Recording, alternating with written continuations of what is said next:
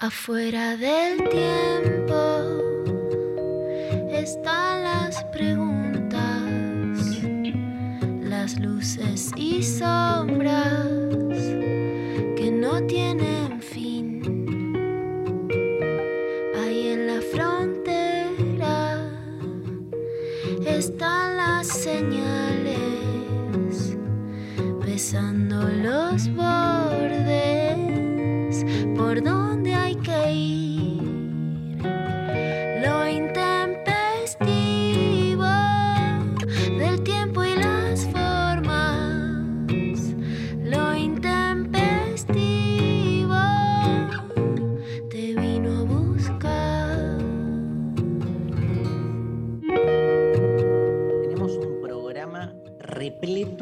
contenido y con un montón. Ay, volvieron los premios. Volvieron los premios, Volvieron. estamos a full. Estamos a full, sorteando, teniendo entrevistas este, y con una consigna demoledora que le vamos a dar tiempo para que se macere.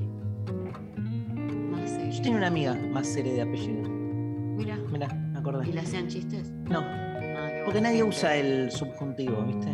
Para que se macere. Se macere, Sí. macerar, claro. Siempre te hacen algún chiste pelotudo con el apellido, ¿no? No Eh, sé si no te me pasó. sube, no, nunca en bueno. la vida. La verdad, nunca nadie hizo ningún comentario.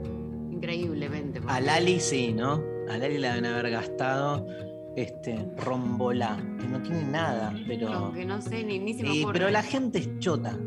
La gente siempre es chota. Sí, sí. A nosotros ni hablar, bueno, Eva Díaz zafó, ¿no? Sí, zafó, me parece. Con Díaz, este, zafó. Este, pero igual, eh, siempre cuando tienen ganas de gasto. Becker, buscar, Becker también la haber gastado. Sí, seguramente. Se me ocurren un montón de chistecitos, pero claro. Bueno, cuestión que este, vamos con una consigna tremenda para hoy que tiene que ver con el libro que estamos sorteando y con una de las entrevistas que vamos a hacer hoy con el filósofo argentino Tomás Abraham. Estamos preguntándoles qué es lo mejor y lo peor de la familia. ¡Charan! Muy tranca, así, como un tema súper tranquilo. Muy tranquilo, muy para no, no, no, Para no conflictuarse. para no exponerse. Para estar en paz.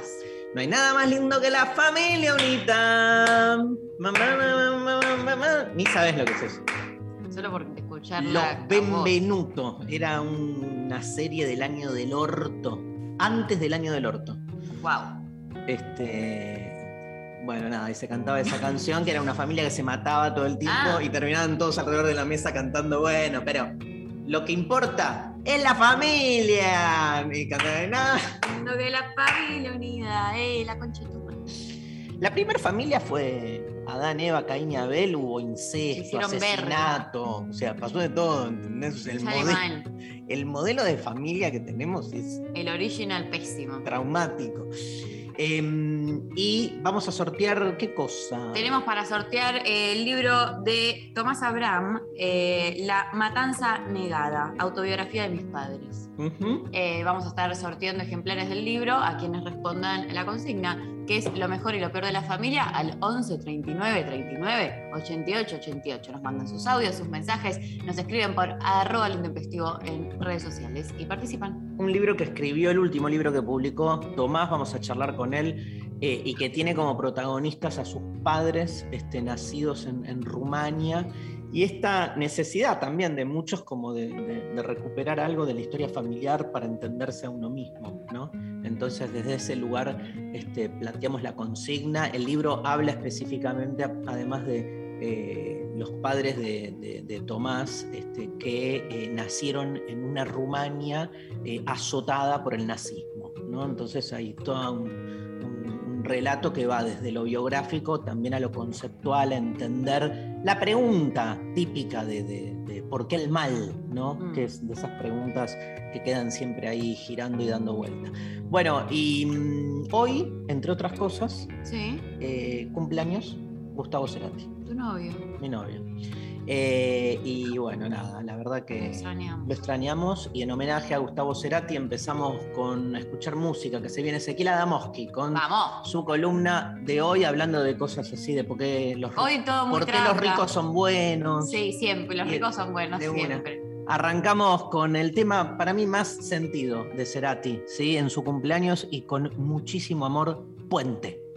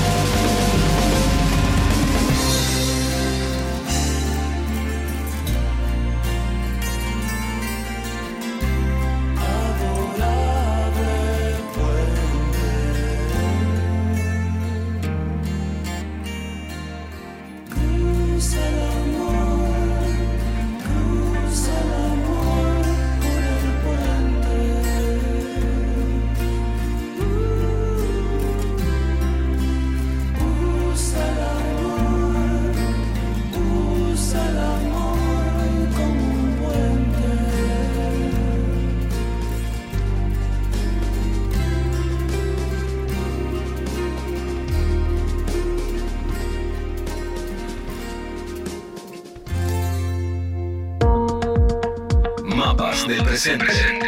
Con Ezequiel Adamovsky, la actualidad política con perspectiva histórica. El mapa de presente de hoy le damos la bienvenida a Ezequiel Adamovsky. ¿Cómo andas, Ese? ¿Qué tal? ¿Cómo están todos y todas? Acá estamos. Este, hay, hay- hay un gran debate en las redes por el Día de la Infancia, el Día del Niño, de la Niña. Ay, bueno, no, ni me enteré, imagínate. Ay, no hay que darle mucha bola No. a las redes. pero te, te- te atropellan, te Sí, invaden. Sí, aparte, sí, te rompen. Bueno, pero no vamos a hablar de eso. ¿De qué vamos a hablar hoy, querido ese? Hoy vamos a hablar un poco sobre, sobre cómo funciona la ideología eh, a propósito de una noticia reciente. ¿no? Vieron que a veces la- los discursos ideológicos funcionan un poco, a veces poniendo patas para arriba la realidad, ¿no? presentándola exactamente invertida respecto de cómo es. Hay una frase que a mí me, me saca de quicio siempre, que es esa, ¿vieron esa frase cuando dicen que los empresarios dan trabajo? ¿no? Como Sí. si el trabajo fuera de ellos y ellos lo dan, cuando es exactamente al revés, ¿no? Son los trabajadores los que dan su, su trabajo, cuando los empresarios necesitan trabajadores se van a pedir, ¿no? Los avisos clasificados es en la sección pedidos. Pero bueno, parece como que el trabajo es algo que dan, como si lo tuvieran los, los empresarios, eh, y, y bueno, y es, y es justo al revés. Y en estos días hubo una noticia que, que salió por todos lados, que es que Toyota, en su planta de Zárate, salió a buscar 200 obreros que necesitaba eh, para, para incluir en la, en la producción con secundario completo, porque esos son el perfil de trabajadores que necesitan y no los, no los consiguió.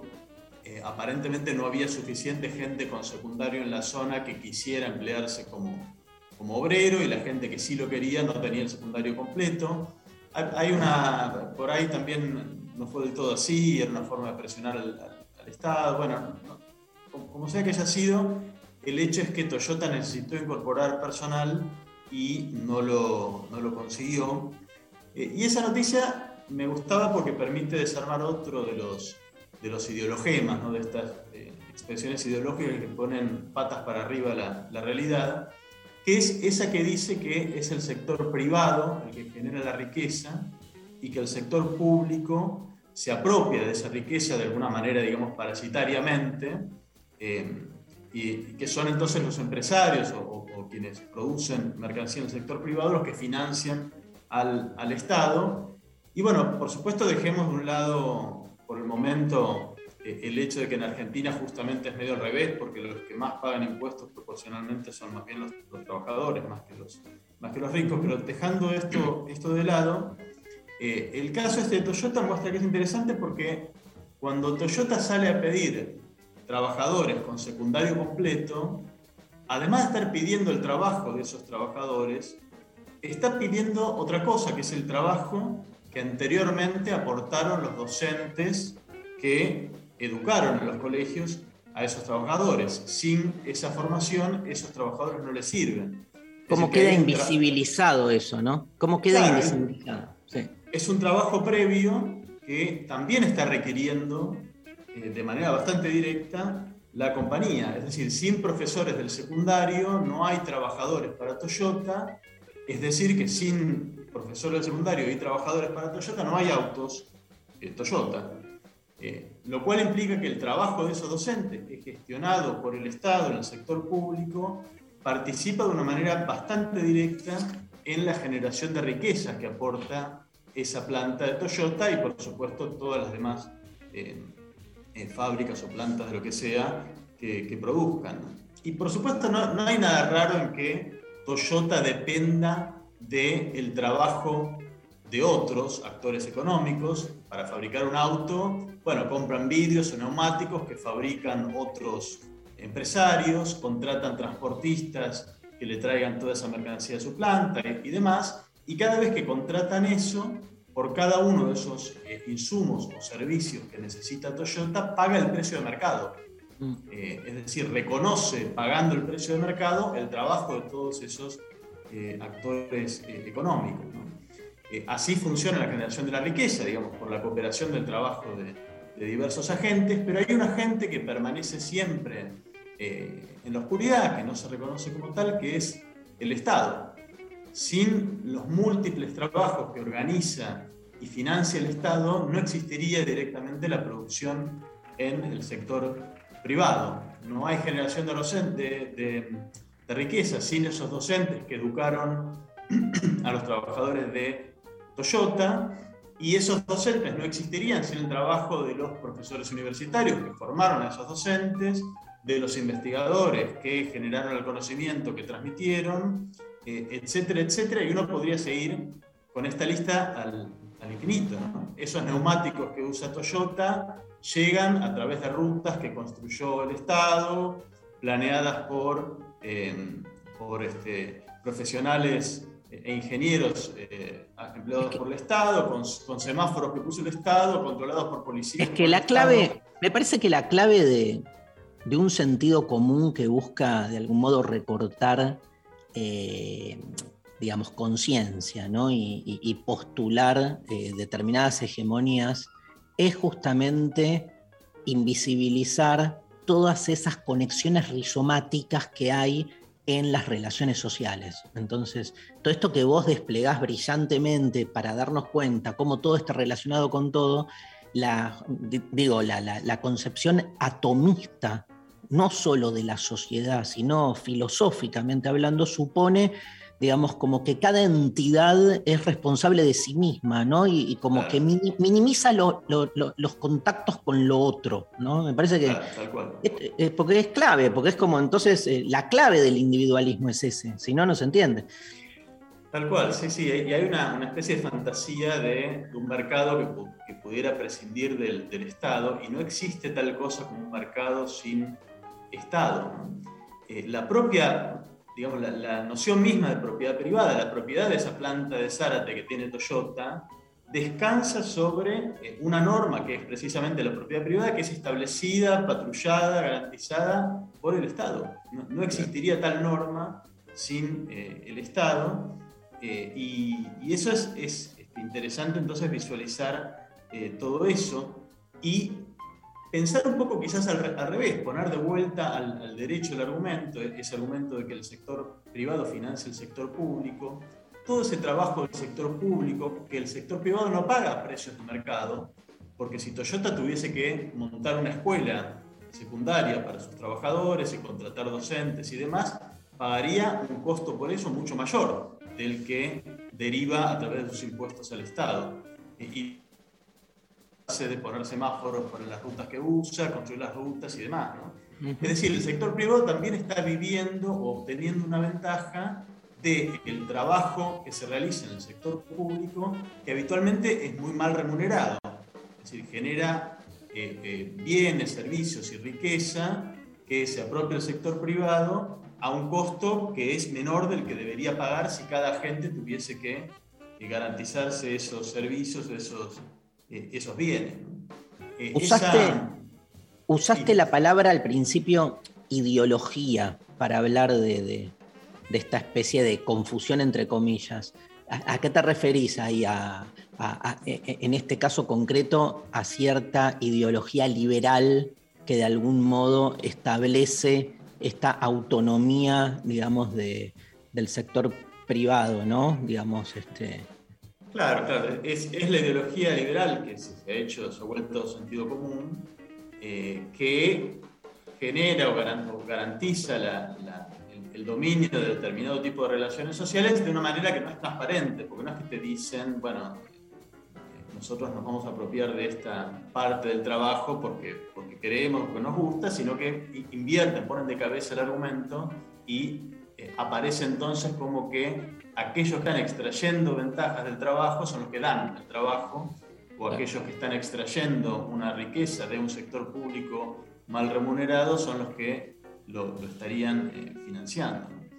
Eh, había una, hay una metáfora, una, una imagen que desarrollaron eh, pensadores y activistas italianos hace ya unas cuantas décadas, que es la idea de la fábrica social la idea de que la riqueza, los bienes se producen en una fábrica que es toda la sociedad, que es el conjunto de relaciones económicas, pero también de gestión política e incluso afectivas, lingüísticas, que garantizan que se pueda eh, generar la mercancía. Toyota es una una de las unidades eh, en donde se produce un, un bien, una mercancía que en verdad es producida a nivel de toda la sociedad. La fábrica es la sociedad toda y eso es lo que, lo que impone de vuelta un poco al derecho esta visión que, marcaba hace un momento, esta idea de que atomizadamente cada individuo o cada agente económico es el que genera solo, en soledad, como si fuese independiente y aislado de todo lo demás, eh, la, la, riqueza y con ella los fondos que financian todo lo que realiza el, eh, el Estado. Hay, además uno lo podría ampliar inclusive más, hay, hay, y esto es, el feminismo lo ha planteado muy bien, que hay toda una, una parte de la producción que se, se gestiona en, en, los hogares, en el ámbito privado, que no lo hace ni el mercado ni el Estado, que es la propia eh, generación de la fuerza de trabajo. ¿no? La, claro. la, la, la, crianza de, de niños, habitualmente eh, descargada en hombros de, de, de, las mujeres, también que es un trabajo no remunerado, el cual se beneficia toda la, sociedad. ¿no? no habría producción de ningún orden sin todas estas labores de todo tipo, que son políticas, afectivas y otras más estrictamente económicas, que son las que garantizan la, la producción y está bueno volver a poner el derecho entonces aquello que, que la ideología uh -huh. pone de cabeza. ¿Qué quilombito armaste con la nota sobre desarrollismo? Ah, circula un poco, ¿no? Sí, sí. sí, sí. No, es que es, es, que es un tema, es un tema crucial. ¿no? Sin, sin Me encantó. Bueno. Pero se discutió, ¿eh? Se discutió un poco, sí, parece. Ah, no sé bueno, si, se, si se discute en redes, se, se, se grita, ¿no? Se, se, grita un poco, sí. No, pero, pero es un tema, me parece crucial. Vieron que salió además todo un reporte ahora, un nuevo reporte de ese Comité Internacional Científico. Que, no, no, no vimos porque no salió, no salió en ningún diario, no lo vimos. O sea, salió en la tapa de los más grandes diarios de todo el mundo, menos en la Argentina. Sí, acá poco y nada, es verdad. Pero es uno de los grandes temas, ¿no? Sin solucionar ese tema no hay, no hay futuro viable, ¿no? De ningún orden, ni siquiera futuro tal como están las sí. cosas. ¿no? Bueno, busquen la nota de, de Ezequiel Adamoski en el diario AR, la última que escribió ya hace más de una semana, pero hablando de medio ambientalismo y desarrollismo, básicamente planteando ahí una atención. ¿Cuánta, apostemos cuánta gente te va a llamar entre lunes y martes por el 17 de agosto para pedirte entrevistas sobre San Martín y no sé qué? Ah, bueno, no, igual ya anticipo que no, esa época pero hagamos esta apuesta. Yo digo. Mucho no, no, no, pueden contar, pero sí, sí, siempre. siempre cuatro, cuatro llamados, digo yo. Ahí va. Después te cuento Bueno, ¿te, ¿te, gusta Leo García? Me encanta, sí, sí, sí. Ah, bueno, nos vamos entonces. Qué bueno, amo esta canción. Sí, bueno, Leo García, Morrissey para cerrar eh, la columna de Ezequiel Adamoski. Gracias, ese. Hasta pronto.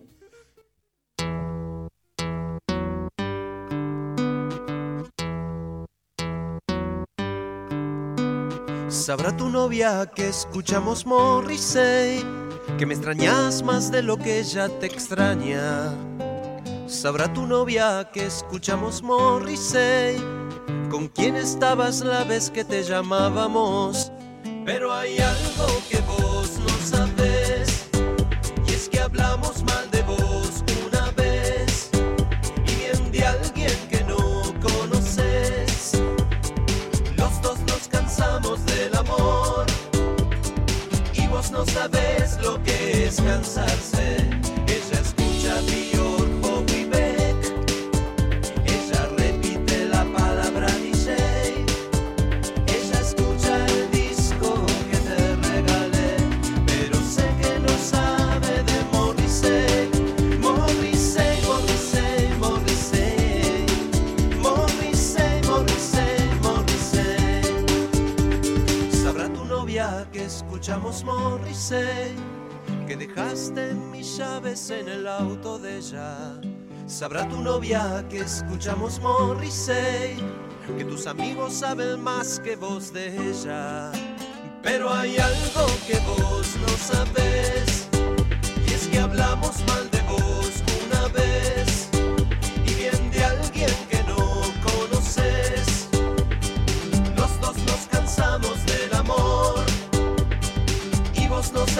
lo que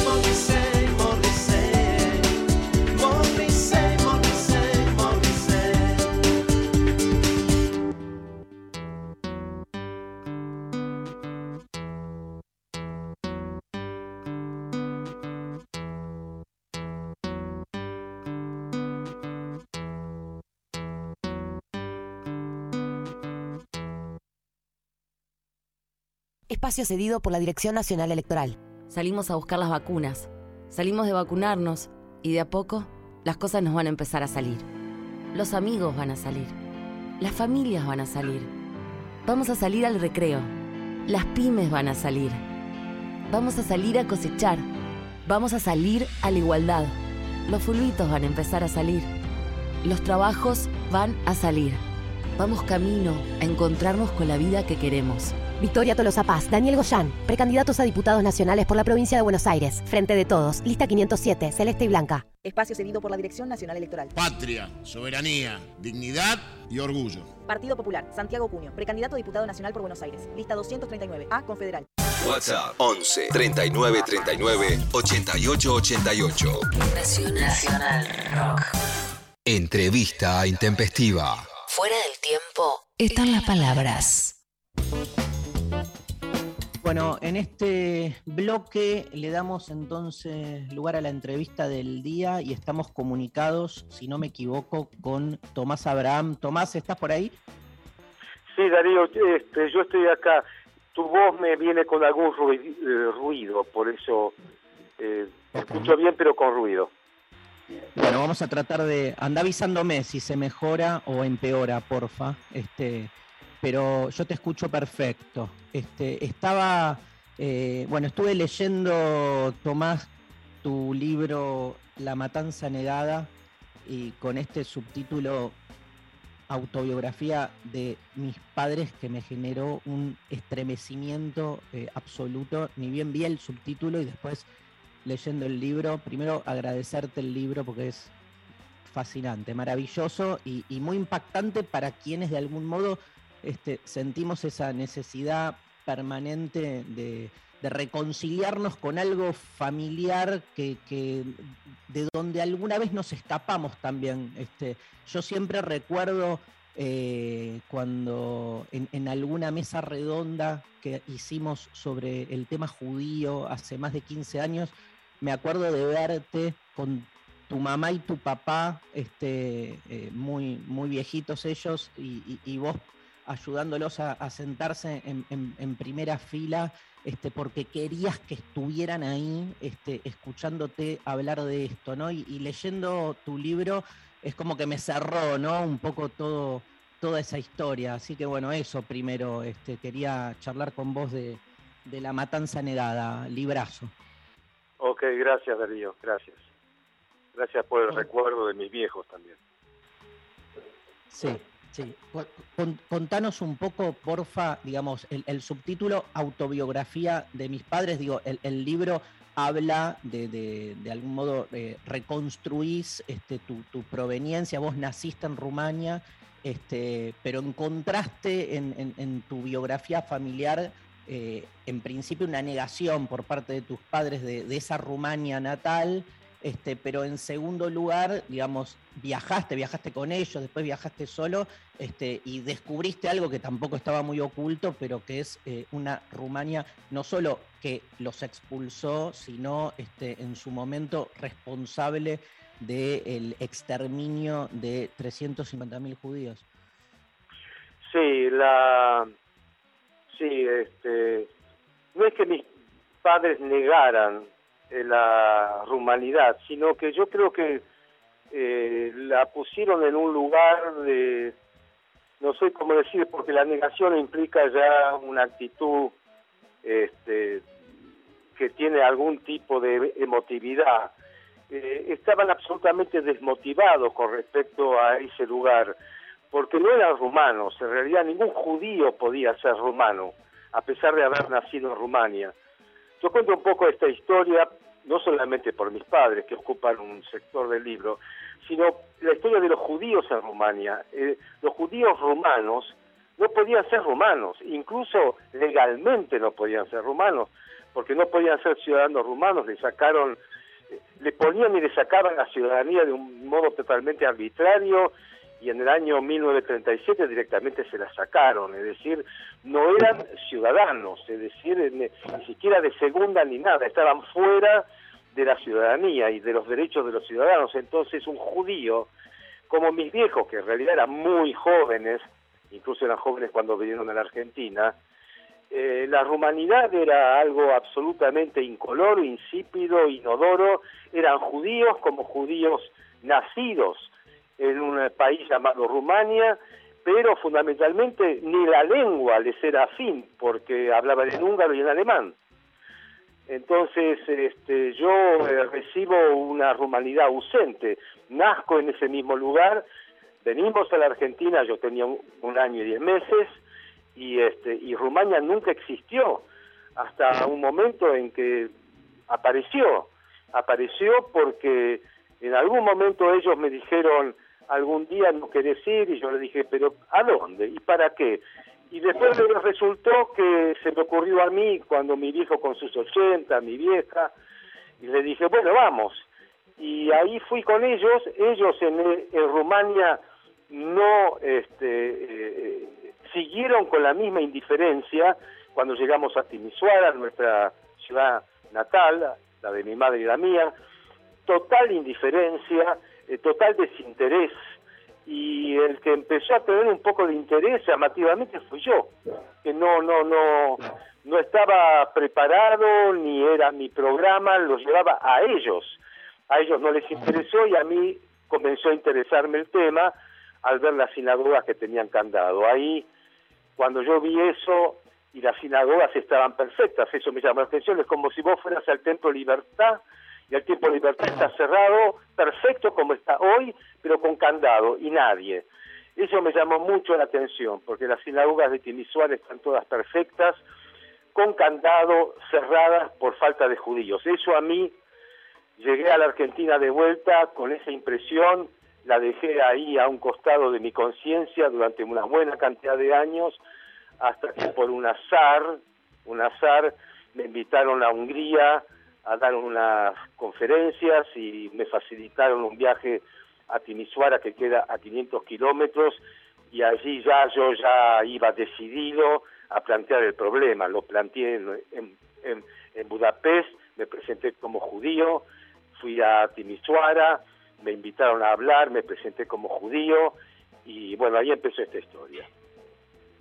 Sí, es eh, eh, el capítulo donde, el, final de, tu libro donde hablas de la, escena del candado, este, nada, un candado que simbólicamente representa eso, ¿no? La, la este, cómo eh, la Europa de entonces quiso también cerrar una cuestión abierta, ¿no? Esta cosa de la cuestión judía o el problema judío como, como si fuera un problema que, que, se tenía que resolver. Este, hay, un psicoanalista que dice que justamente la, solución final del nazismo vino a intentar resolver algo que habían construido como un problema, que es lo, lo judío en Europa. A mí me pasó, Tomás, en, Varsovia, me pasó algo parecido, que es ver el cementerio de Varsovia eh, judío, que es un cementerio que obviamente llega hasta 1940. Después ya no hay más judíos que, mueran porque este, no, no, había, quedado ninguno. Te hago, te hago una pregunta en relación al nazismo, eh, eh, en relación a esto, que es, si vos pensás este, que el nazismo es, como una especie de, de ideología que viene de afuera o que de alguna manera está presente en las distintas nacionalidades y por diferentes motivos es como que se enciende? Eh, eh, la gran excusa es que el nazismo es alemán. Esa es la gran excusa. es la gran excusa que tienen los rumanos, la gran excusa que tienen los húngaros y los polacos. El, eh, ese candado que estaba en, en la sinagoga ese candado no solamente que sigue ahí presente, sino que es un candado simbólico también de la historia. Los rumanos y los húngaros no quieren hablar de este tema porque consideran que este tema está cerrado. Este tema pertenece a un pasado al que no tiene mucho sentido eh, volver ni remover. No tiene sentido, ellos dan vuelta a la historia, se adaptan a los cambios históricos de una manera oportunista, consideran que su pasado doloroso es el comunismo de repente, entonces ese comunismo tapó todo porque finalmente aquellos eh, nazis rumanos y los nazis húngaros eh, eh, hoy en día son interpretados como nacionalistas que lucharon contra el comunismo. Es decir, si el enemigo es el comunismo, en el cual vivieron unos 50 años, en el caso de Rumania, con bastante popularidad como la que, la que, como la que tenía Ceausescu. Entonces, si el enemigo es el comunismo, el nazismo queda muy, pero muy lejos.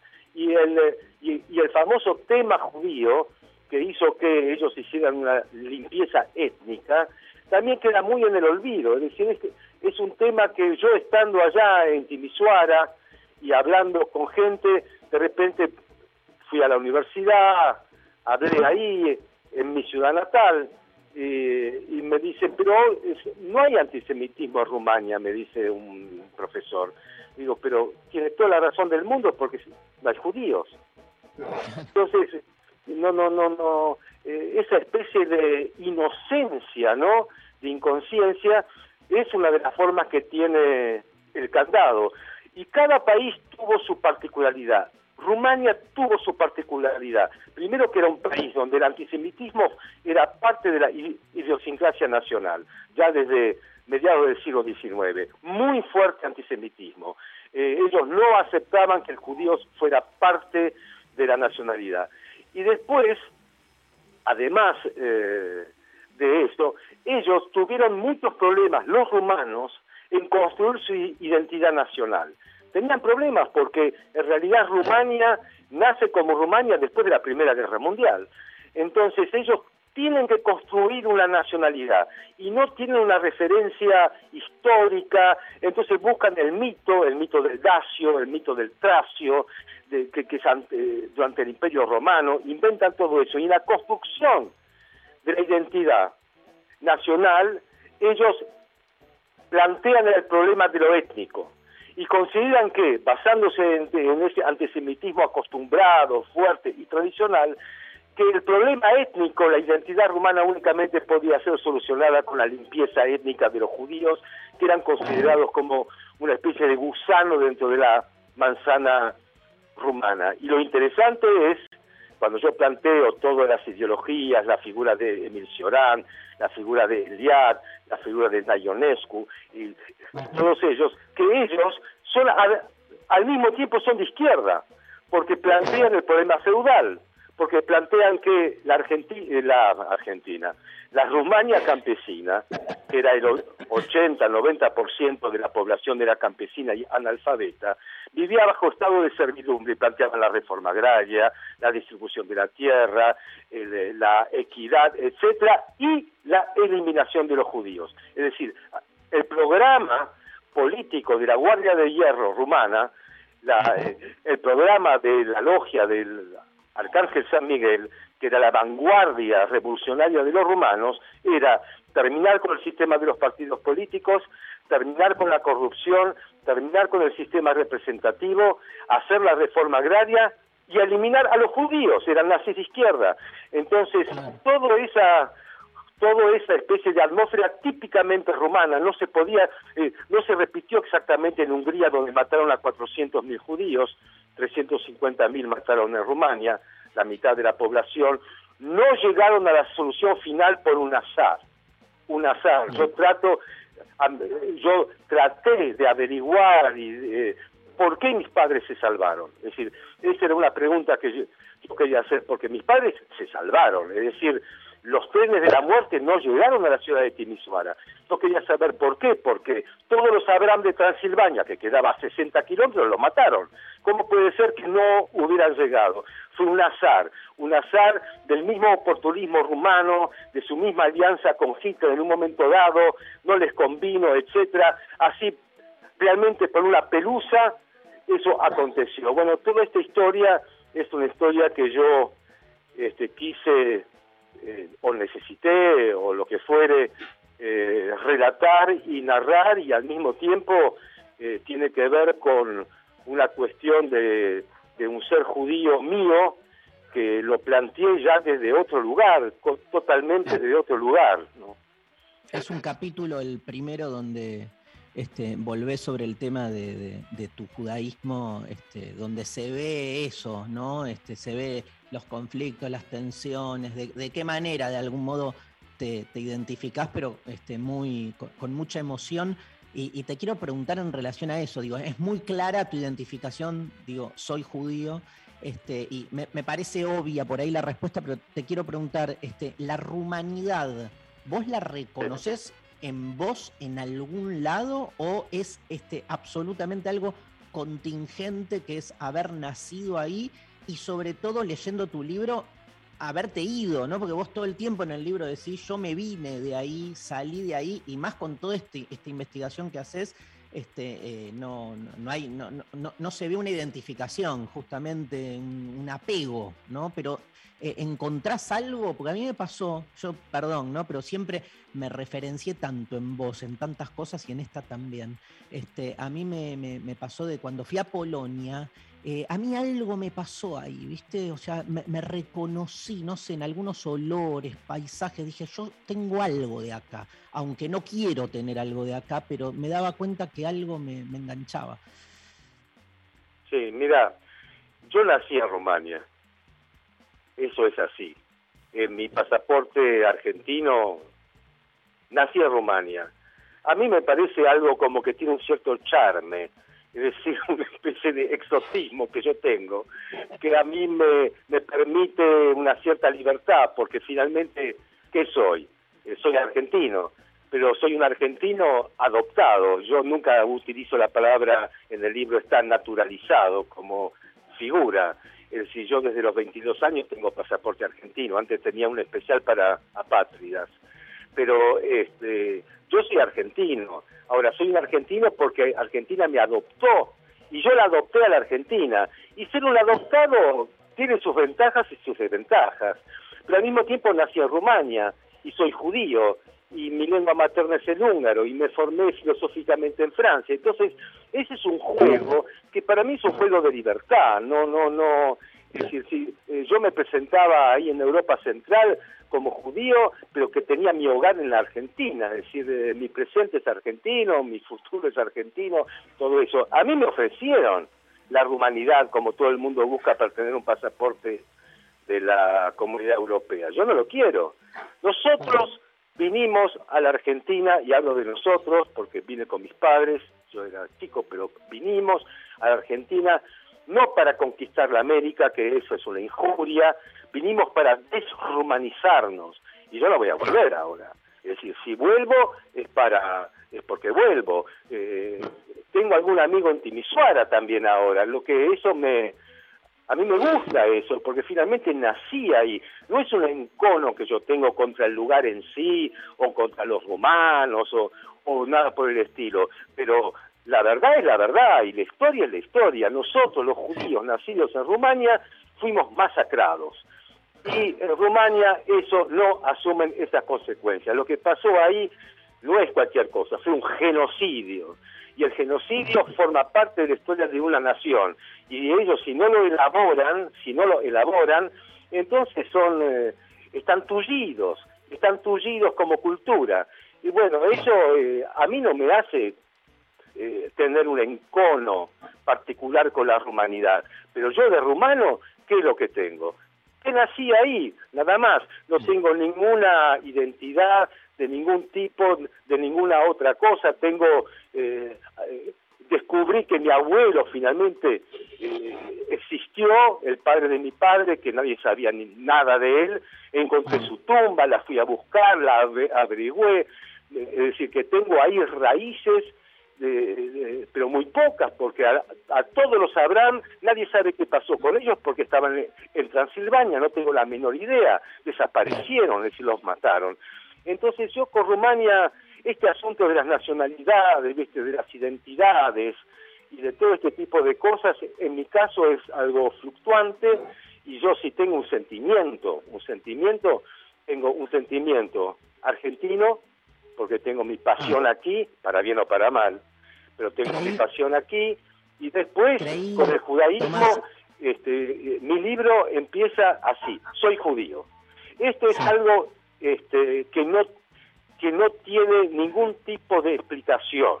Acá no hay que explicar nada. Soy judío porque soy judío, y nada más. Soy judío. Y si, y, si, y si quieres saber más, qué es un judío, que lo expliquen los genocidas, porque nosotros los judíos sabemos que lo somos, nada más. Y no, y no tenemos que aclarar nada, si es por esto, es por lo otro, eh, si creo en Dios, si no creo en Dios, si festejo las festividades, si no las festejo, si soy de acá o soy de allá. Soy judío y punto, y soy como yo quiero serlo, y no va a haber nadie ningún rabino, ni absolutamente nadie que me diga vos sos judío así o, o vos no sos judío así. Yo soy judío como yo lo soy. Entonces, ¿viste? este tipo de autonomía, este, yo la defiendo, es decir, eh, es, lo que hace a mi idiosincrasia, ¿no? Creí, es, es, muy el capítulo 1, la verdad, este es, es, bellísimo, eh, con todo lo que implica la palabra bello, también desde lo, lo, lo emotivo, Em, creí que ibas a decir este, la única identidad, digamos, cuando terminaste hablando de tu pasión argentina, que ibas a decir lo único que me identifica genuinamente de verdad es ser hincha de Vélez. Creí que ibas a ir por ahí. Espera, espera que como hay un ruido, eh, yo escuché la palabra Vélez, ¿puede ser? Sí, sí, digo que creí que al final ibas a decir la única identidad de la que me siento realmente arraigado es la de ser hincha de Vélez. Bueno, bueno, sí, bueno, no, este, este, no puedo ser, yo pregunto, te pregunto a vos, Daría, ¿podría ser que mi identidad sea un hincha de Vélez judío?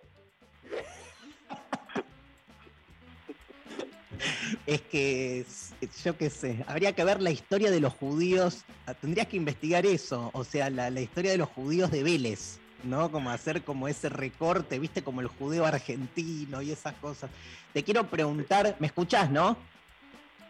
Te escucho, eh, sí, con ese ruidito, sí. A ver, te escucho. Bueno, bueno te quería preguntar, no, porque es muy fuerte en, tu libro, me, sorprendió, yo no, no, no conocía, vos ya venías trabajando de antes, pero yo no, no, no lo había leído, este, eh, o sea, la, la, dureza este, con la que trabajás la figura de Emil Cioran y otros intelectuales este, rumanos, eh, no conocía nada de esto, así que también agradecerte, este, porque a mí es, es un autor que como nos pasa a muchos, no te digo en su totalidad, pero hay muchos de sus escritos que te, te, generan una provocación, o sea, este, nada, es una filosofía que, que, que, que, cautiva este, un poco, pero no conocía todo este, este otro aspecto, ¿no? Este, te, dedicaste fuerte en el libro a trabajar, Ionesco tampoco sabía, digamos, este, la, bueno, la, la conexión directa este, con esta Rumania eh, masacradora de, de, muchos intelectuales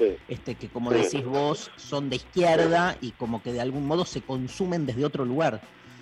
Es muy interesante la intelectualidad rumana de esta época, que se llamaba la generación del 27. Tienen mucho talento, son jóvenes sumamente brillantes, llamativamente brillantes. Mira, para alguien que está acostumbrado a bibliografía de otro tipo, ya sea la intelectualidad argentina de la década del 30, llamada infame, que yo estuve estudiando un tiempo, o la francesa, que la conozco bastante. Me llamó muchísimo la atención el grado de brillantez que tienen estos jóvenes de 22, 23 años como Cioran, como Eliad, como Eugenio Ionesco, es decir, eh, después Mijael Sebastián o, Fondán, es una humanidad muy talentosa. Ahora, hay muchos que eh, no entienden y me preguntan cómo puede ser que gente tan inteligente, filósofos y demás, tomen ese tipo de camino. Y para mí la respuesta es evidente, solamente gente de tanta inteligencia y filósofos y que, y que tienen conocimiento y que tienen erudición, son ellos los que pueden elaborar el, el relato nazi. ¿Quién va a ser? el tipo que labura de 8 a 8, el carpintero, el plomero, el eh, comerciante, el eh, empleado de correo, ellos no elaboran eso, eso necesita mucha inversión cultural. Para crear fascismo se necesita una gran inversión cultural. Entonces allí ahí tenemos a estos personajes y el caso de Ciorán fue un caso muy interesante para mí porque yo descubrí a dos Cioranes, al francés que no me interesa para nada, a mí, no me interesa el nihilismo y no me interesa alguien que se quiere suicidar toda la vida y hasta los 84 años dice que se quiere suicidar, no me interesa. pero el rumano era muy interesante, justamente el antijudío era interesante, porque ese era un batallador, no me importa si era antijudío, pero era un, era un gran panfletario, un gran escritor, y fundamentalmente su encono con los judíos y su adhesión a la Guardia de Hierro era menor que su encono contra los rumanos, eso era muy interesante, por eso decían, matemos a todos los judíos, pero no vamos a solucionar nuestros problemas, porque nuestros problemas son problemas rumanos con el campesino, con esto, con lo otro, tenemos una mitología anacrónica, etcétera, etcétera. Con Cioran yo tuve una doble lectura, porque recuperé al eh, nazi en contra del francés, al revés de lo que hace todo el mundo. Primero porque no se sabía que era nazi, porque lo ocultó toda la vida, lo enterró, lo sepultó, y, y eh, Eliad hizo lo mismo, pero de una manera mucho más cerebral y fría. Y bueno, esto en un momento dado, no hace mucho tiempo, en la década del 90, cuando Menem estaba acá, digamos, para dar una referencia, saltó en Rumania por primera vez, 60 años después de lo acontecido, saltó por este libro de Mijael Sebastián, que cuenta cómo era la Rumania de la entreguerra. Ahí saltó lo de Ciorán, saltó todo eso. Pero es muy interesante la relación de talento con fascismo. Tomás, Mil gracias por tu tiempo, un placer. No, a vos, Darío. Darío, por favor. gracias. Espero que sigamos en contacto y te mando un gran abrazo. Un abrazo, Tomás Abraham, lo quiero un montón, un maestro, pero este, desde siempre, con mucho amor. Este, este librazo recomiendo a todos leer La Matanza Negada, autobiografía de mis padres, que los estamos sorteando hoy de Tomás Abraham. Nos vamos a la pausa con Andrés Calamaro Flaca.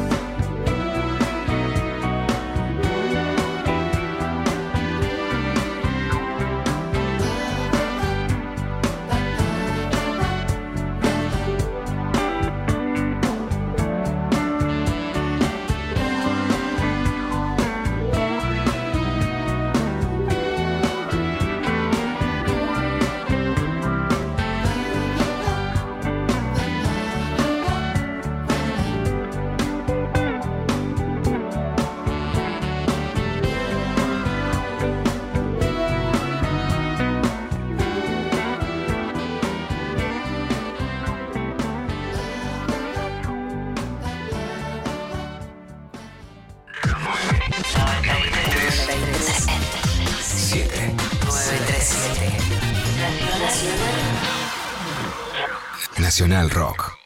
Espacio asignado por la Dirección Nacional Electoral. Alejandro Biondini, diputado nacional por la provincia de Buenos Aires. Vota Frente Patriota, lista 312, lista A, Primero la Patria. Los vinilos vuelven a sonar. Oro negro. Las frituras quedaron atrás. Seguimos desperdiciando el presupuesto de los medios públicos. ¿Podemos viajar a un lugar en particular para presentar una canción de un artista de esa localidad? Por supuesto. Oro negro. Vamos a escuchar aquí, al aire de Oro Negro, al señor Jill Scott Heron y su canción insigne revolucionaria, justamente, The Revolution Will Not Be Televised. Sábados de 16 a 18 con Maxi Romero. Oro negro. Por 937 Nacional Rock. Hace la tuya. Espacio gratuito asignado por la Dirección Nacional Electoral. Avancemos. Avanza Expert. Avanza Libertad. Avanzás vos. José Luis Expert, Carolina Píparo, precandidatos a primer y segundo diputados nacionales por la provincia de Buenos Aires. Avanza Libertad. Lista A Libertad 503. Quiero arreglar todo lo que hice mal. Solo más música. Dibuja tu estado de música.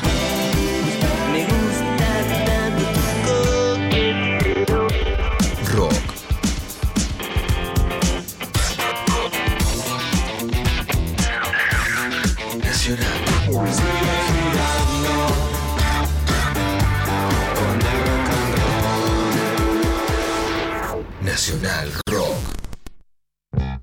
Mensajes Al 11 39 39 88 88.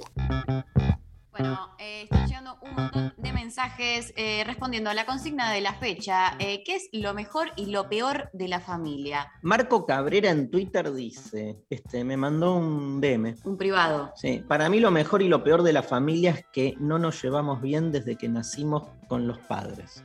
Solo me interesa estar con la familia unida, con mis dos hermanas y mi madre, para no angustiarnos como familia que somos. Aguante el programa, lo investigo. Marco Cabrera de Constitución, Ciudad de Buenos Aires. Saluda a Tomás Abraham porque me gusta estudiar filosofía con vos y con Tomás. Ah, qué lindo. Pero bueno, esto de que por ahí la familia hay una concepción hegemónica de la familia donde la idea de me tengo que llevar bien con toda la familia y por ahí digo, no, hay uno con que no, Es lo peor, eso. que el mandato. El- sí, la- Sí. la- el constructo hegemónico. eh, no. Amo que uses constructo. Todo es un constructo igual, pero mm, eh, eh, eso te caga la cabeza también y te caga en los vínculos, porque si uno no partiera de la base de que ah, la familia es todo, la familia unida, todo, y el amor incondicional con todo, es qué sé yo, si no partís de esa base, probablemente los vínculos eh, con tu familia serían eh, más sanos, digo, o los no vínculos, digo, hasta podrías tener esa posibilidad del, del no vínculo y no padecerlo, o, o que eso no te cague la cabeza y tengas que ir a terapia y a pensar con tu psicóloga, eh, ¿por qué odio a esta Es parte de mi familia? la sangre.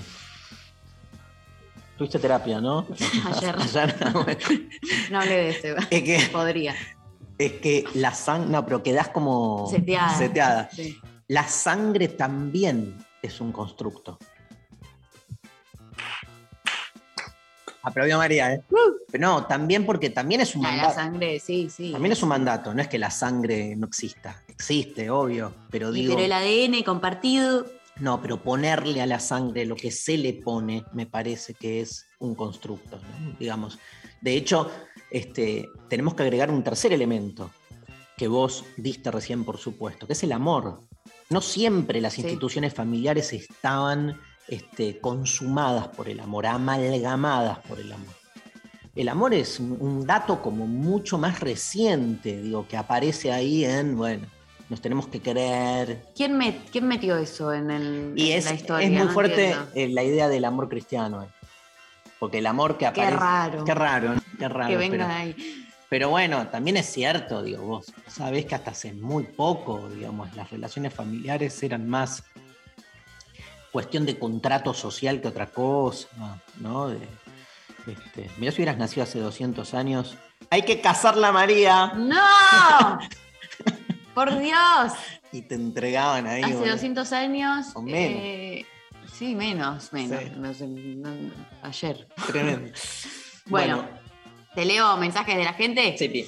Les repetimos, 11 39 39 88 88, eh, nos mandan audios por allí. Eh, por WhatsApp nos llega, lo mejor de la familia son las anécdotas cosechadas juntos, buenas y malas. Lo peor, la implicación que se atribuyen por ser partícipes de esas experiencias. Total. Me encantó. Divina. O sea, primera parte de la. eh, del mensaje. Sí, que es las anécdotas sí. cosechadas juntos, Claro, pero digo, la, la primera parte coloca a la familia en un lugar que es el lugar del relato. Sí. Que no está mal. Yo creo que el, Yo el- me, me- me- interpela, ¿eh? Esa el- el- parte. el amor es muy literario en general y en la familia también. Es, este, eh, es más, esos relatos que hablan de las experiencias que este, pasaron después se vuelven experiencias en sí mismas. Al final vos no sabés si importa más la experiencia en sí o la experiencia del relato. Claro. Este, y lo que tiene el relato es como que en, en algún punto, no es que no tenga valor, pero bueno, nada. Viví la experiencia, no rompa las bolas, boludo. No, bueno, pero hay algo en el narrar y narrarse y narrarnos eh, Y somos- familiarmente que también te constituye como desde una identidad familiar. Somos lenguaje, loca. Eh, somos lenguaje, loque. Ay, Dios. eh, ya aparte llega un momento que no sé si ya soy así. O sea, como que el personaje ya soy. Soy esto. Bueno, Sos capuzotiana. sí. Eh, ¿Me pones un audio, Lali? Hola Intempestives, ¿cómo están? Soy Giselle de Lanús. Me parece que tiene que ver un poco con el- la familia que te toque. Eh, lo mismo que lo, que uno puede opinar que es lo mejor también puede ser lo peor. Eh, si te toca una buena familia, una familia copada que acompaña, que, que, nada, está a la altura de lo que vos esperás, es lo mejor. Eh, y si te toca una familia de mierda, es lo peor. una cosa así sería, ponele. No, pero no se jugó. Eh, se, yo hizo, creo que le- se hizo la, la, la, Sí, que nos, nos mande un audio diciendo de Dale. tu familia. la tuya. ¿Es copada o es una mierda? Dale, porque son audios de implicación. No vale hacerse el tercero excluido mirando desde, como decía Spinoza, sub specie a eternitatis. ¿Qué? ¡Aguante Spinoza, loco! ¿En qué habla Spinoza? ¿Qué es eso? Latín. Es Ah. eh, desde, desde la mirada de la eternidad. Subspecie. Eternidad. es- pero es como que te colocas fuera de todo. Entonces decís, ay, hay familias así, familias así. O sea, ¿te gustó? ¿La vas a usar? Eh, ¿Sí, cómo era? Subspecie, Subspecie, sub por Sub- debajo, specie, a eternitatis. a eternitatis. Eh, aguante eternitatis.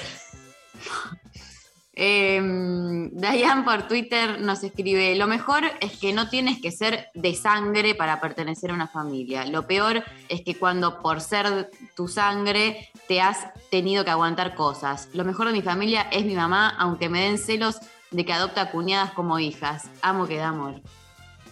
Me encanta la, la- la- la mal llamada familia política. Ay, sí. Que es tremendo, que después ponele nada, la pareja se separa, no sé qué, y siguen los vínculos, ¿viste? Yo una vez tuve en, en mis múltiples separaciones, en alguna de ellas, este, mi ex cuñado durante años me siguió diciendo cuñado. Eh, cuña. Copado. Sí. Sí, sí. Banco. Hasta siempre. Es que queda. Ya está. ¿A vos no te pasa con tipo No. tíos, tías? No, no sé. ¿Me pasa? No sé, en general, digo. Como que. No sé. ¿No? Pero ah, de usar el término. Como... No, como que hay una relación. con- no, que con quede la buena onda, re, pero no seguir abusando quizás. Pero porque ahí el tema es lo familiar. La pregunta es, ¿a qué, digamos, qué describe lo, fa- lo familiar? La familia para arriba, para abajo, de costado. Me gustó. Para abajo son los hijos, para arriba los padres y toda la, Sí. la caterva de, de tíos, Caterva. tíos abuelos.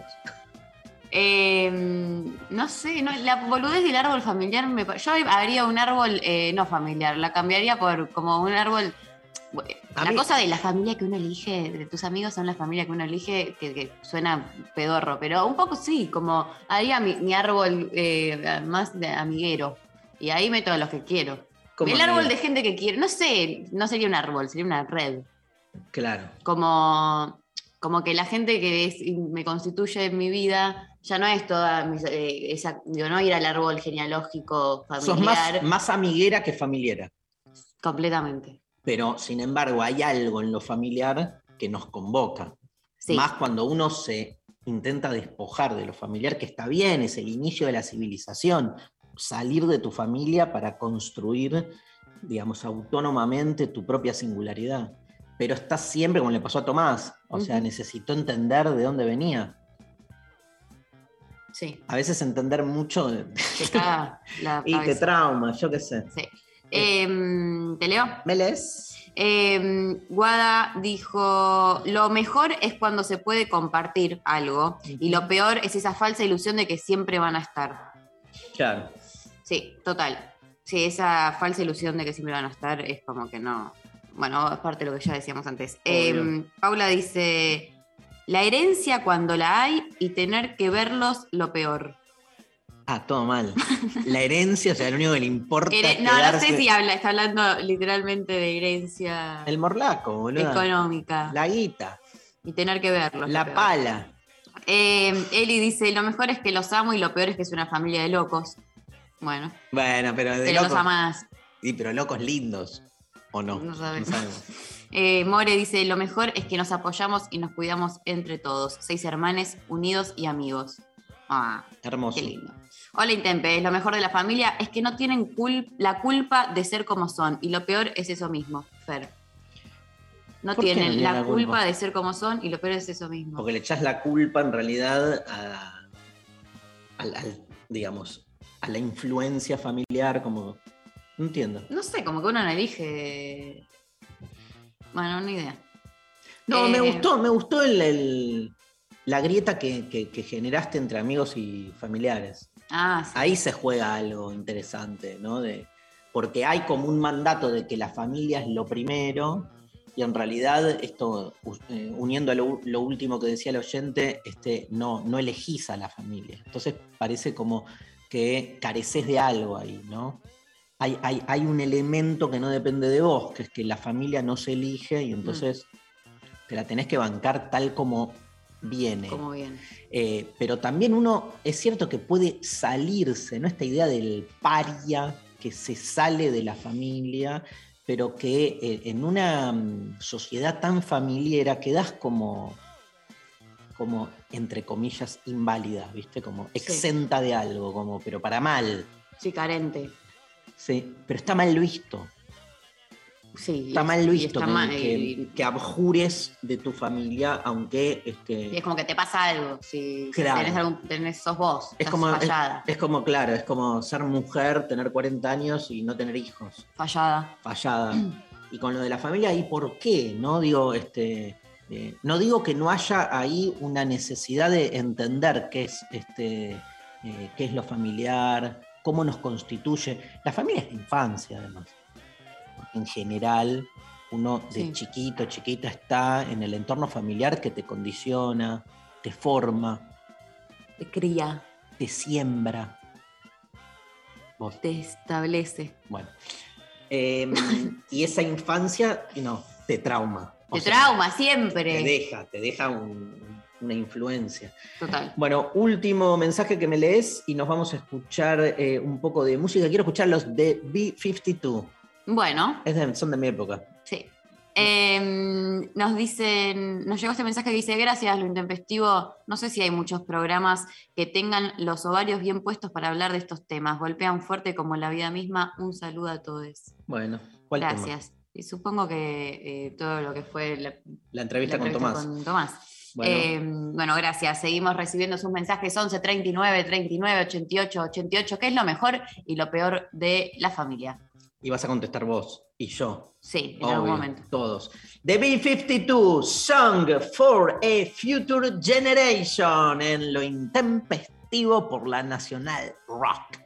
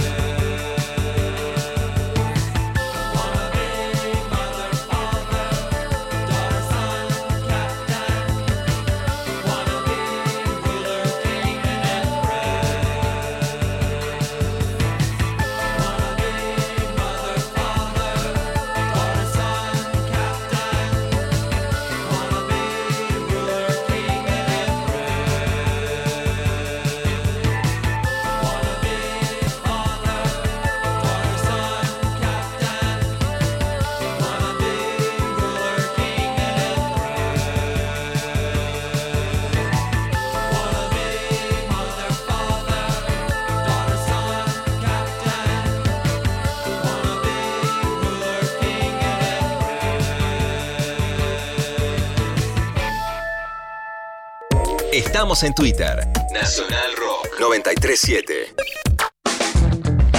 Maga con Tomás Rebord.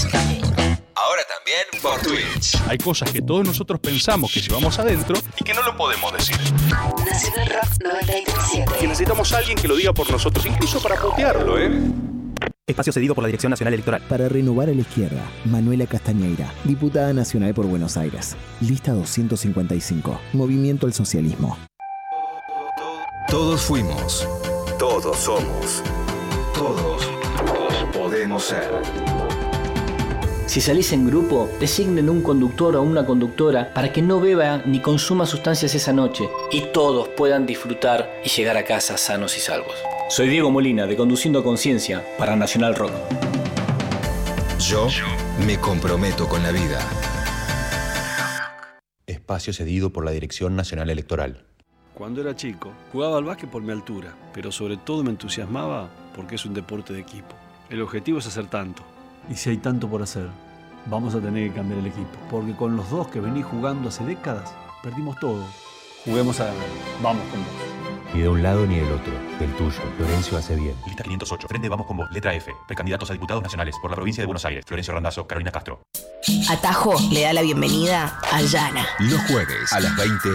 Atajo. Atajo. Viviana es como la historia de varias mujeres resumidas como que en la historia de una, ¿no? Desde que comencé sabía que mi, mi letra iba a tener este lado político, pero además este lado también como bien real de, de lo que es la vivencia de la calle, porque es a lo que yo estaba expuesta desde muy, muy pequeña. Albina Cabrera te invita a recorrer lo más fresco de la música alternativa iberoamericana. Jueves, 20 a 21. Hola, soy Yana de Perú y mando un saludo muy amoroso con mucha, mucha buena vibra para Tajo en Nacional Rock 93.7. Muchas gracias.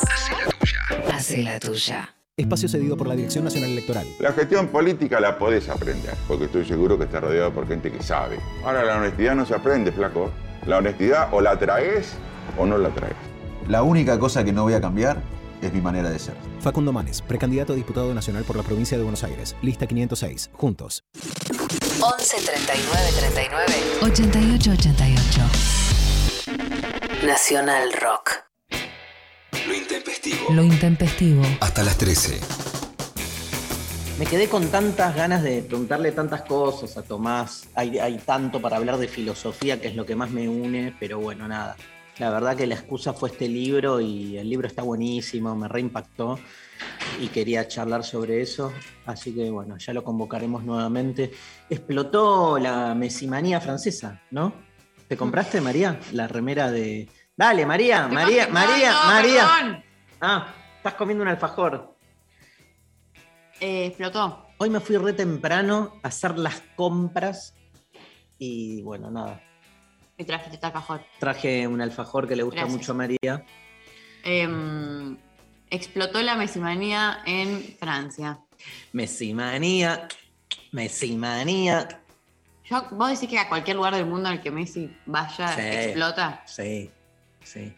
¿Viste la remera que usaba? Que todo el mundo llegó, salió al, al balcón del hotel. Con una que decía París, no sé Sí, qué ver. esa remera sale 22 euros en, en- en- en un negocio. O sea, ¡Qué es- robo! no al revés. Es una remera re barata. Por eso. Claro, y él la usó Y entonces es como que- se disparó. Y ahora es carísima, es un robo. lo que todo el mundo dice es se hubiera puesto una remera como más cara. ¿entendés? Ah, como que se puso la remera que, que usa de, de- de pijama, ¿entendés? Bueno, che, que le dieron la remera que tenían ahí y Claro. se la puso. Y este, las remeras de. Justo veía un informe en la televisión donde estaban ahí en el store de el Paris Saint-Germain, que yo estuve hace dos años. En el Paris Saint Germain, En ese lugar que es la tienda donde venden la indumentaria oficial. el Le, merchandising. le compré a uno de mis hijos que quería la de Lloris, el arquero de la selección francesa, y no, no, no estaba. Este, y le compré la de Mbappé, Mbappé, Mbappé, Mbappé, que es compañero de, de, de Messi, ahora de Neymar, de María, Paredes. Paredes. Eso es todo lo que sé. Bueno, la remera de Messi está, ¿Por qué la- el número 30? ¿Vos que ni idea, sabés? no me acuerdo, debe- lo debe saber todo el mundo menos nosotros. Ahora Evangelina Díaz nos va a decir por qué. Nos va a escribir y nos va a. Yo qué sé, por qué. No sé, quizás, no sé si se sabe, Se debe saber, sí, porque 30. porque son 30 años de mm, algo. Son 30. 2021, 1991, 30 años de ¿Cuántos años canción Messi? animal. Canción animal. 31. ¿Qué dice? Creo que es con la que arrancó en el Barcelona. Ah, Mira, lo que es tener gente de producción, que trabaja, sí, que sabe aparte, que sabe de actualidad. que sabe de todo. Bueno, cuestión que este, la remera de, de Messi, la nueva que explotó la venta en- Sí. en, pesos argentinos, ¿Cuánto? 25 mil. ¿25 mil pesos? La, la oficial, digamos. Sí, ahí te está escribiendo algo. Ah, acá está. Ok, buenísimo. Messi escogió el 30 por ser el número con el que jugó en sus dos primeras temporadas en el Barcelona, cuando el 10 lo lucía el brasileño Ronaldinho. El club y su visión responden perfectamente a mis ambiciones. Bueno, me encanta. Dijo él, me imagino. Me quiero saber qué pasa con la familia. Bueno, Messi es muy familiero. Messi es muy familiero, Re. es de cáncer, le gusta la familia. ¿Quién dijo eso? Yo. ¿Es de cáncer? Entonces, creo que sí. Bueno, Cumple en junio, ¿sí? ¿no? Yo también cumplo en junio y soy de Y Géminis. porque es mitad del mes uno y mitad el otro. Bueno. Evangelina. Quiero saber de qué signo es Messi. ¿Es de cáncer Messi? Evangelina es como Wiki- Wikipedia, nos va a decir todo. Yo si fuera Evangelina le di- me diría, googlealo. Eh, sí, dice, sí. Es Sí, es un sí. A Es- ver, Messi cumpleaños. que hay gente que debe saber de memoria el, el- el- el día, la hora de nacimiento de Messi. 24 de junio. Es cáncer. Sí, bueno, yo tengo. eh, el tema es que yo tengo que confiar más en lo que digo. Y si yo lo digo con convicción, ¿Eso hablaste en terapia? no, No, ¿De qué hablaste en terapia? Contanos, contanos. Ni un contanos. pedo, ni un pedo. Mejor me pego un tiro. ¿Me pones un audio, Lali? la cercanía, digamos, la cantidad de data que tiene esa persona de la familia de uno, de con quien se fue criando de a poco, tantos años juntos, tanta data, puede salir muy bien o puede salir muy mal. Eh, me, ha me han tocado las dos, pero yo creo que esa puede ser una buena respuesta. Re, re. La data es todo. Y hay una experiencia de data que no sé si vos este, manejás, que son las constelaciones familiares. Era un perro. Hice, hice constelaciones y me dio. ¿Hiciste? No, ¿vos? Sí, hice, No. hice, hice, hice. Hice. Negado. No, hice como. Hay distintos tipos. Hice mm, psicodrama. Mm, yo hice dos clases de psicodrama. Y entonces tuve que hacer como. La psicóloga me decía, ahora sos tu mamá. ¿Qué decís? Y le hablaba a una silla. Bueno. Uy, ya. Concha de la lora. Le hablaba a una silla. Y bueno, nada, la silla era yo, ¿no? Y mi mamá era. No, yo era la silla y yo como, y yo como sujeto era mi mamá que le hablaba a la silla. Bueno, ¿qué vamos a hacer? ¿Me pones otro audio? No sé quién está, NASA o el chino. Hola, intempestives. Bueno, yo creo que lo mejor de la familia o de mi familia es el apoyo y la incondicionalidad en muchas cosas. Y lo peor es cuando uno intenta tomar otro camino, eh, hacer las cosas de otra forma, tiene otras ideologías, otros pensamientos, otras formas de ver la vida. Ahí se generan tensiones, roces eh, y eso está medio choto. Pero bueno, supongo que es parte de la vida, como muchas otras paradojas. Les amo, un abrazo desde Córdoba.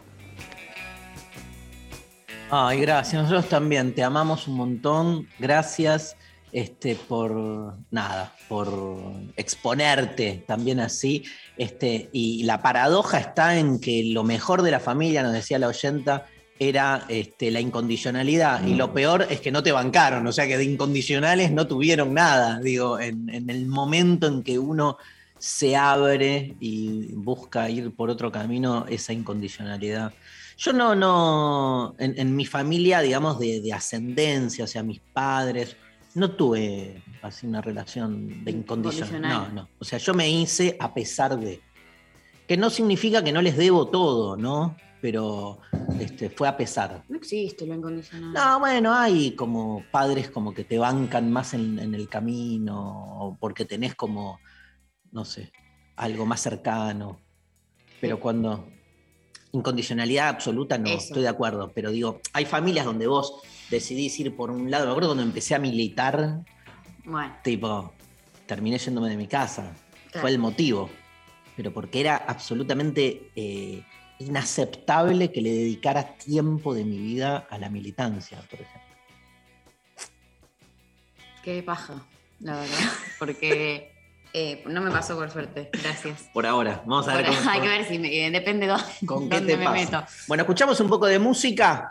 Hay, Bueno. hay un montón de, de ¿Puedo leer mensajes. Sí. La pulga, Messi, nació un 24 de junio, por lo que pertenece a cáncer, el signo de la sensibilidad y el arraigo a las personas según los expertos. Así que ahí está eh, el argumento. Gracias, eh, Eva. eh, argumentadísimo lo que dije de cáncer, Messi, la familia. Él se llevaba muy bien con su familia. Re, Es re familiar. re, re.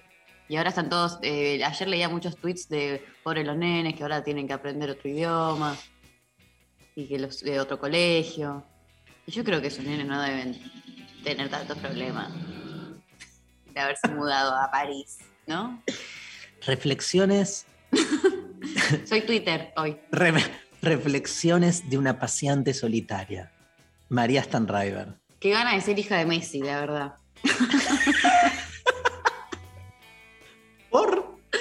Para que me lleve por el mundo, así como, no sé, qué sé yo. ¿Por qué Messi. no? ¿Por qué no querría ser hijo de Messi? Adoptate acá a una comunicadora social. Le voy a preguntar si no necesita alguien que Dale. le haga laburitos. Dale. Bueno, ¿te gustan los vándalos chinos? Me encantan. Es cierto, bueno, vamos eh, a la pausa con vándalos chinos. Vámonos de viaje. Vámonos 他没事。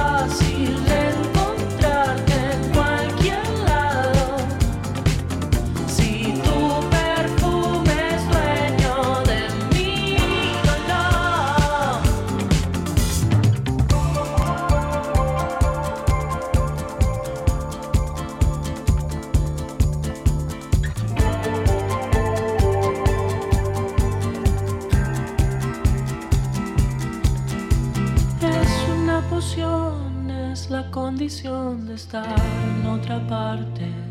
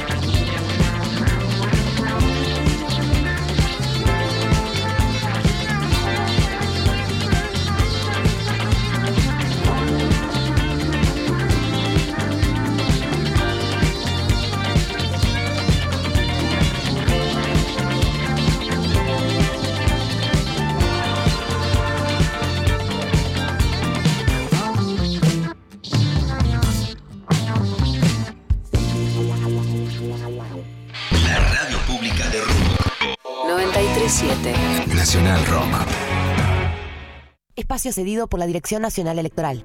Salimos a buscar las vacunas, salimos de vacunarnos y de a poco las cosas nos van a empezar a salir. Los amigos van a salir, las familias van a salir. Vamos a salir al recreo, las pymes van a salir. Vamos a salir a cosechar, vamos a salir a la igualdad. Los fulbitos van a empezar a salir, los trabajos van a salir. Vamos camino a encontrarnos con la vida que queremos. Victoria Tolosa Paz, Daniel Goyán, precandidatos a diputados nacionales por la provincia de Buenos Aires. Frente de todos, lista 507, celeste y blanca. Avanzar. Activar. Deconstruir. Pensar. 937. Nacional Rock. La mesa está servida. Hola, ¿qué tal? Divertirse a la tarde está asegurado. Hola. ¿Qué tal? Es que los animales son los que más saben. ¿El perro qué hace cuando va a llover? El muertito para arriba. La panza al aire así se remueven, es porque va a venir tormenta. ¿Qué va a venir tormenta? De lunes a viernes, de 13 a 16. No, pero don María. que no llega. Se Pero está María- rascando. Don. María. Calu Bonfante, Diego Ripoll, Nati Calurias. Pero Usted está en el obelisco y dice los perros del campo. Hablamos de lo que no sabemos. en el campo le dijera, no, no se puede estacionar en la mano derecha en las Señor, avenidas. dicen que Es la- falta de respeto. Hola. Hola. Por 937. Nacional Rock. Hace la tuya. Mensajes de audio al 11 39 39 88 88. Bueno, más mensajes que estuvieron llegando respondiendo a la consigna de la fecha. Eh, Jorge por Instagram dice: Lo mejor, el apego. Lo peor, el pegoteo. Pero es, es como lo mejor y lo peor se anulan a sí mismos. No, güey, está bien, nadie, o sea. Pero lo mejor es el apego. Ah, está no, bien, está no, bien, está bien. vos podés ser, desapego. te podés Claro, apegada, pero realidad- hay un límite. Cuando ya pasa a ser un pegoteo es como su acá. En realidad me equivoqué yo. Sería lo mejor, el apego. Lo peor, el apego. ¿Entendés? No, no, no. Apego y, y el otro es pegoteo. Claro, está bien, se- se- es justo lo contrario, está perfecto. Claro, yo diría eso. Eh, ¿Qué es lo mejor de la fa- ¿Qué es lo peor de la familia? Eh, lo, invasivo. Lo invasivo. ¿Y, y qué es lo mejor? Eh, la, la presencia, ¿entendés? Claro. Pero es como que. eh, siempre es una cuestión de límites. Es una línea muy fina la que hay entre, entre eh, el- lo invasivo y la presencia. ¿Eso estuviste viendo en terapia? ¡No! No ayer. Otro día sí. NASA, ¿nos tirás un audio? Buen día, Zetas, ¿cómo están? Para mí lo mejor de la familia es que es un espacio de contención. Por un lado, por el apoyo que puede darle a UNE y porque un abrazo de mamá, papá o mejor de los abuelos no se compara con nada, pero también por todo eso que contiene, ¿no? Todas esas pequeñas, grandes anécdotas familiares y lazos entrañables que terminan constituyendo nuestra historia y que nos conectan con nuestras raíces y particularmente con la mejor y más plena parte de la vida que es la infancia. Para mí hay algo muy nostálgico en pensar en la familia. Y lo peor para mí son las etiquetas. Creo que muchas veces la familia como institución etiqueta mucho, vos sos esto, vos sos así, vos sos asá, vos haces estas cosas. Y después es, después es difícil despojarse de esas etiquetas y actuar distinto tanto dentro de la familia como en el afuera. Así que eso, tranquila pregunta del día de hoy, ¿eh? Un besito enorme. Yo creo que este- esta persona tiene que co-conducir el programa directamente, Directamente. porque se mandó un despliegue ahí, una especie de tesis impresionante. Sí, lo de las etiquetas en, Te caga la vida. en la familia es como- sí, porque los roles que se asignan, como que, ¿no? Vos que sos el problemático con la comida.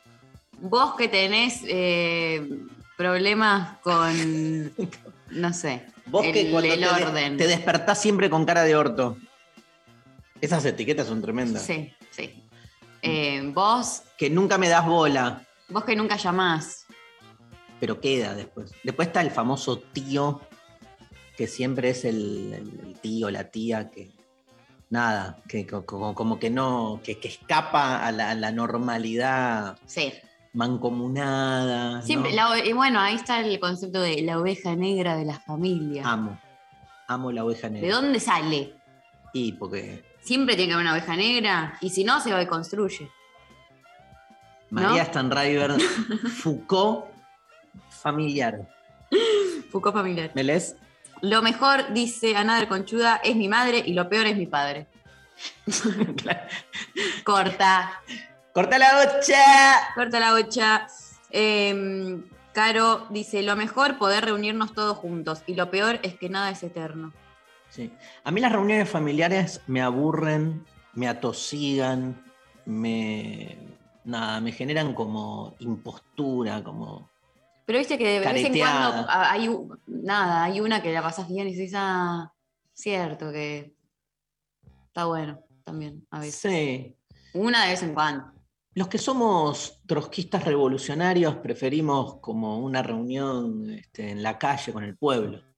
El pueblo es la familia, loco. La calle es la familia, loco. El pueblo es la familia y la calle es el hogar. La nación es la familia. No te fuiste del troquismo. Es cierto. Te, se salió ahí, eh, o sea, no, no aprobás. Filofascismo. Rari. Bueno, eh, más mensajes. Eh, Manu dice, el lazo inquebrantable. Sí, pero es de es nuevo, para mí el lazo familiar. a veces hay que quebrarlo para lograr uno este, su propia emancipación y aunque te pierdas y sientas ahí la zozobra, ¡Zozobra! la zozobra abismal y abisal. ¿Abisal? Existe, te juro que abisal existe. Ya, ¿Qué, ya lo- qué- eh, qué- ¿De dónde, qué palabra viene? abismal, pero como que se dice de los dos modos. ¿Por qué abrís Google y publicas Google? Porque voy a google.com.ar. Abisal, que se encuentra Ah, más, larga. que se encuentra más allá de la zona del talud continental y corresponde a profundidades de más de 2.000 metros. Es como un abismo, pero profundo, Que se encuentra en el agua. Abisal. Abisal, boludo. ¿Qué es abisal? Sinónimo. Abisal. Profu- profundo, insolable. Claro, como- ah, como que no podés. eh, Como que no llegás. No llegás nunca. Son esos lugares del océano que no llegás nunca. Me gusta, ¿eh? Te la represto. abisal. ¿Me la prestás? Sí. Gracias. Tiene algo de abismal, pero sin M. Pero no es lo mismo, porque el, el abismo No es lo mismo, como- no es lo mismo, pero es, es abismal lo abisal. Porque es como que es insondeable, entonces no llegás y te. tipo, ¡ay! Ese es uno de mis miedos este, de, de chico. ¿Cuál? Primero era el terremoto, Sí. morir ahí en, ¿En entre, las, entre las capas geológicas, y después este, hundirme indefinidamente en el agua. En, Qué miedo. en las zonas abisales. ¿Sabes que me di cuenta que me da mucho miedo también? ¿Qué? ¿Viste cuando vas descubriendo miedos Sí. en la vida? Eh, Hoy pasó el tiempo descubriendo miedos. eh, Viste que hace unas semanas hablamos de que Jeff Bezos había ido al espacio exterior. Sí. Y entonces dije, me, me imaginé a mí misma en un, en un cohete en Sí. el que va al espacio mucho tiempo y después vuelve. Sí. Y me dio un- eh, me empezó a dar un ataque de pánico solo con pensarlo. Sí. Como ser una mierdita encerrada en una cápsula de la cual no puedes salir y estar eh, en la mitad de la nada. Y, tú, y ves y ver la Tierra tan eh, abajo, tan lejos. ¿Y vos crees que ¿Y, y cómo no sobrevivís? O sea, ¿cómo respiro? ¿Y vos crees que la Tierra en sí no es también una mierdita en un océano infinito? Bueno, sí, pero no me doy cuenta cuando estoy acá de Claro, eso. y pero por ahí, ahí. Te Es- fumas un charú. Eh, un Me fumo un charuto en el, en el espacio exterior, en, el, en, en la cápsula del cohete, y no solo me agarro un ataque de pánico, o sea, directamente me tiro. O sea, abro y me tiro. Te quiero decir algo más. Le vamos a Quedo preguntar. flotando. No me puedo tirar porque no hay gravedad. Bueno, quedo va- flotando en el. ¡Qué horror! Una no puede hacer nada en el espacio. Le vamos a preguntar mañana a LL. ¿Quién es LL? Lu- Luciano Lutero. Ah, pensé que mi madre era LL. También. Le Lulú, vamos, a Lulú. le vamos a preguntar a Lulú mañana que vos dijiste algo, porque ahora estoy muy analista yo, entonces escucho todo. a ver. Que vos dijiste, eh, ya de solo pensarlo, ni siquiera estar, sino de solo pensarlo, me agarra el ataque de pánico. El ataque de pánico es eso, es de solo pensarlo, no importa dónde estés. Lo que te. No, bueno, pero estar. eh, Yo entiendo que el ataque de pánico sea sol- es, es producto de la cabeza, pero Sí. quiero decir, una cosa es pensar como proyectando el momento y que me empiece a agarrar sensación, y otra cosa es estar en el momento donde te agarra, Obvio. o no. Quiero- Quiero, lo mismo, no, No, lo no. sé, le preguntamos al Para mí es lo mismo. Quiero contarles que hablamos de la mesimanía, la familia, no sé qué. y Acabo de ver un tweet de María de hace una hora diciendo estoy podrida de Messi y la familia. Tus tweets son públicos. Hoy pasó el tiempo. Descubriendo tweets. Descubriendo tweets. Una nueva sección vamos a hacer. Dale. Eh, Había uno re largo que nunca me leí. Sí, te, lo- te lo voy a leer. Dale. Dice lo siguiente. A ver. Hola Intempes. Se va a hacer un poco largo, pero bueno, la consigna invita. Creo que lo mejor y lo peor de la familia está en un punto en común, porque creo que lo mejor es que al existir un núcleo familiar une, luego sale al mundo y se relaciona con otros, y al vincularse se genera la posibilidad de llegar a un estado de familiaridad con ese otro, convertir a un amigue en un hermane, a un vínculo de pareja en padre o madre. Es decir, la familia permite la familiaridad. Y lo peor es que la familia es un modelo. Ese núcleo familiar del que hablo no existe como tal, sino que existe en comparación a la idea perfecta de familia. Una idea que supone que tiene que haber amor incondicional entre sus integrantes, cuando la realidad es que somos individuos y nos relacionamos como podemos, toleramos hasta donde podemos. Básicamente, porque voy a sostener un vínculo con un familiar, ¿por qué voy a sostener un, un vínculo con un familiar X si como persona me parece un pelotude? Podría seguir, pero ya es bastante largo. Saludes, saludos, amé la entrevista de hoy. Bueno, qué bueno, qué bueno. A mí también la entrevista me, me pareció muy, muy sentida, ¿no? Estuvo buenísimo. Eh, fue como que me, me interpeló muchísimo y me encantó. Nada, son esas personas que te podés quedar escuchando Sí. un montón de tiempo que te parten la cabeza. Sí. Eh, Abrí un Instagram, Tomás, pero no, no pone nada. ¿No? No. En Y- Facebook tuvo durante muchos años, pero. Nada, está lindo escucharlo. Buscar en Sí, YouTube. obvio, hay de- un montón de material Sí. eh, dando vueltas eh, Sí. accesible. ¿Te leo más? Sí. Bueno, nos llega por Instagram. eh, nos dice, lo mejor, mi hermana y mi sobrina. Lo peor, viejos absorbentes. Wow. ¿Qué es un viejo absorbente? Como que. Que absorben la... ¿Pero qué? ¿Qué te piden? A vos no te tocó viejos absorbentes. Un viejo absorbente es como que te, te- te exige, te demanda más en función de su necesidad, ¿entendés? Claro. ¿No? Sí, sí, sí, sí, que sí, sí, sí, sí.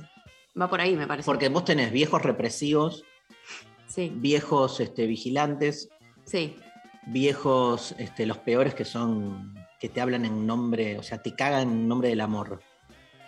Sí, esa es la, esa Esa es la peor. Yo, o sea, te amo tanto que decido que hagas tal cosa, ¿no? Este, y después tenés los, los que de algún modo proyectan sus frustraciones en vos. Sí.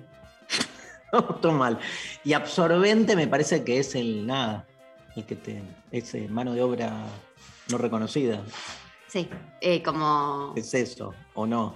O ¿Por qué mano de obra no Claro, absorbente porque te dice, eh, labura en la casa o escuchame. Ah, ok, ok, sí. No, había cuando eh, dije viejos pensé en gente grande, ¿no? En, en padres, en Ah, ah, pero a mí me pareció que el mensaje era. Sí, era eso, pero yo lo ligué a, a como algo de que absorben, no sé, desde el lugar, desde su lugar de etéreo. Increíble. Increíble los padres que, por ejemplo, le piden a un hermano que vaya a buscar a, a su otro hermano en el colegio. Esas Sí. cosas. Por ejemplo. Un desastre. Desastre total, no se puede creer. Bien. Eh, no, qué lindo. Sí. Esos momentos que te hermanan. Sí. Sí, ¿Vos ibas a buscarla a Mauro al colegio? Jamás. Jamás. ¿Nunca? Ni sé a qué colegio fue. ¡No! Sí. Y Mauro a vos tampoco. No, no, no, pero nosotros fuimos más hermanos de, de grandes. Tuvimos como más confianza. De chicos nos matábamos y cuando yo fui adolescente lo perdí, después me fui a vivir solo y, y después me reencontré más de grande. Sí. Qué lindo. Bueno, Bueno, em, se nos va el programa, Se ¿eh? nos va el programa. Este, la verdad, gracias a todos por mandar sus mensajes. Em, acá nos mandan, no sé si lo hicieron, algo dijo Darío, habría que definir también qué familia, la de sangre, la del otro, la luneta de intersección, no sé. Claro. Em, también... Habría, lo que pasa es que es, es una gran discusión que, que define una familia, ¿no? Pero bueno, nuestra pregunta es amplia, obvio. Hola Intempes, lo mejor y lo peor de la familia, me parece que es que son el cielo y el infierno, la primera experiencia comunitaria desde la que aprendemos luego a relacionarnos con el resto de la sociedad. Tremendo programa, cada vez más convencida que no somos más que el resultado de nuestra historia. Gracias, hermosos siempre. Divino. Bueno, hay ganadores. Hay ganadores, claro que sí. Este, ahí te cuento que el primer ganador, eh, Gaby, que nos mandó eh, qué paja como constructo y como concepto. A la mía no me la banco. Solo están mi vieja y hermanos y familias ajenas que me ayudaron en tiempos míos re jodidos. Por lo demás, todo lo que compone una familia es malo, lo que tenés que bancarte y la falsa imagen social de las épocas festivas. Buenos días y les amo. Divino. Es la- no hablamos de la, fie- la familia, las fiestas, es un- otro tema Todo que con aborrecemos. Familia, fiesta, fiaca. Acá. Y eh, eh, Iván, que nos mandó este eh, mensaje eh, muy hermoso y eh, extenso, eh, que eh, nos explica por qué le parece que lo mejor y lo peor de la familia eh, comparten un punto en común. Este, bueno, Son los dos ganadores. Se lo merece por escribir mucho. Sí, por, abrir su corazón. Autobiografía de mis padres, La matanza negada de Tomás Abraham, editorial El Ateneo. Le llegan los libros, ¿no, Eva? A- no sé. Sí. Sí, sí, bárbaro. Este, bueno, la a- producción se contacta. a los dos ganadores. Bueno, se nos fue el programa. Gracias, NASA. Beso enorme. Gracias. ¿Quién más estuvo? ¿El chino? Sí. El chino. Lali Rombolá, hoy en la coordinación de aire. Gracias, Lali. Eva Díaz, un abrazo. Gracias, Eva. Mañana, programón. Mañana, Venimos con de todo. programón. Viene Vero Lorca. Viene Vero Lorca. ¡Woo! y el aguante. viernes, Rechi. Humor, más humor. Mucho humor para terminar eh, la semana. Bueno, nos vamos con los Pet Shop Boys, con un tema hermoso que se llama It's a Sin. Bueno, me encanta. ¿Qué es sin? Eh, pe- eh, mm, Pecado. Pecado, dolor, algo. Pecado, pecado. Pecado, pecado. It's a Sin, Pet Shop Boys. Esto fue Lo Intempestivo en la Nacional Rock. Nos vemos mañana jueves. Gracias a todos, los queremos mucho. Chau, chau, chau.